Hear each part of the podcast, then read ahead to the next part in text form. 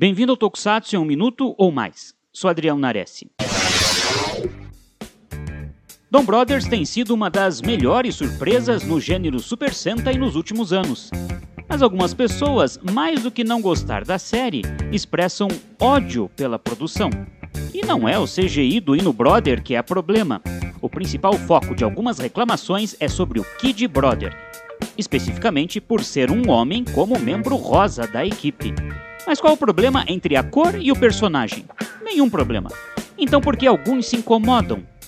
A principal característica do conservadorismo é se opor a inovações, mudanças morais, sociais, políticas, religiosas e comportamentais, além de se apegar àquilo que é mais familiar, o passado.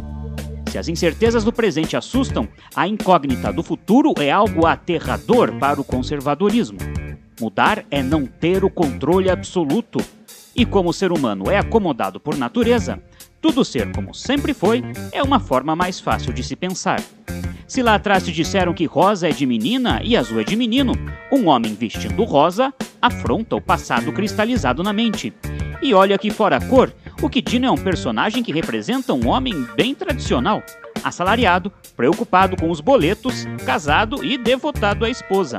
Ainda assim, apenas por uma cor, o rosa, o mundo imutável é ameaçado. Mudança é a única coisa constante na vida. Tentaram impedir o fim da Idade Média, deter a Revolução Industrial, o fim da escravatura, o sufrágio universal, os direitos civis? A evolução continua e Dom Brothers também. Fique ligado aqui no Super Hero e até mais.